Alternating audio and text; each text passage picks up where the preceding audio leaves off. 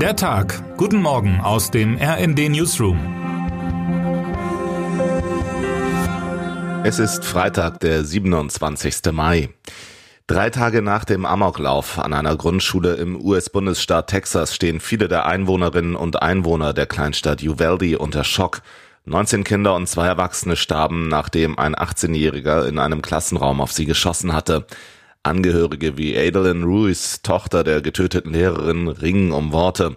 Mama, ich habe keine Worte, um zu beschreiben, wie ich mich jetzt, morgen und für den Rest meines Lebens fühle, schrieb sie in den sozialen Netzwerken. Ihre Mutter sei eine Heldin und habe versucht, das Leben ihrer Schülerinnen und Schüler zu retten. Ruiz teilte auch Erinnerungen, die sie mit ihrer Mutter verbindet, vom Anschauen von TikTok-Videos bis hin zum Karaoke-Singen. Ich möchte das alles zurück. Ich möchte, dass du zu mir zurückkommst, Mama. Ich vermisse dich mehr, als Worte erklären können. Der US-Bundesstaat Texas, die Heimat vieler Waffenfanatikerinnen und Waffenfanatiker, führt die Zahl der Todesopfer und Verletzten durch Schulattentäter an, wie unser Überblick in Grafiken zeigt.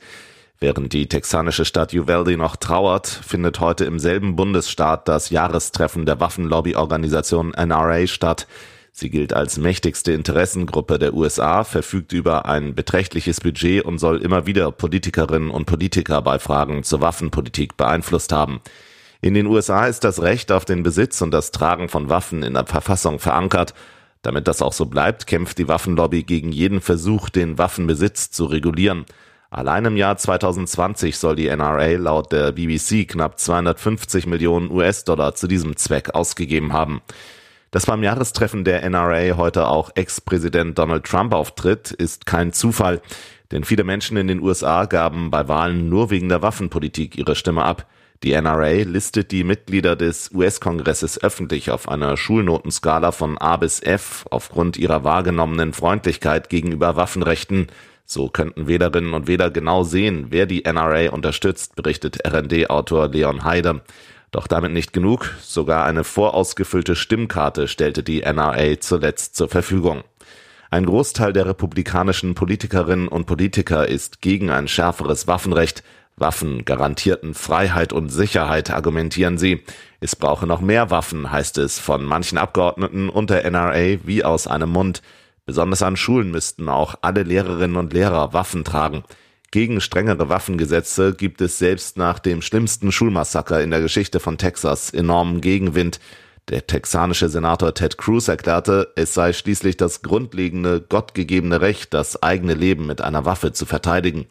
Zugespitzt, das Waffengesetz, das aktuell dazu beiträgt, dass so viele Kinder sterben, muss so liberal bleiben, damit eben jene geschützt werden können, schreibt mein Kollege Alexander Krenn in seiner großen Analyse zum amerikanischen Umgang mit Amokläufen. Sein Eindruck ist, dass sich die amerikanische Öffentlichkeit längst an diese Taten gewöhnt hätte. Der Ablauf nach Amokläufen ist mittlerweile eingeübt. Aufschrei, Trauer, Wut und Tatenlosigkeit. Die Leidtragenden sind in vielen Fällen aber unschuldige Kinder.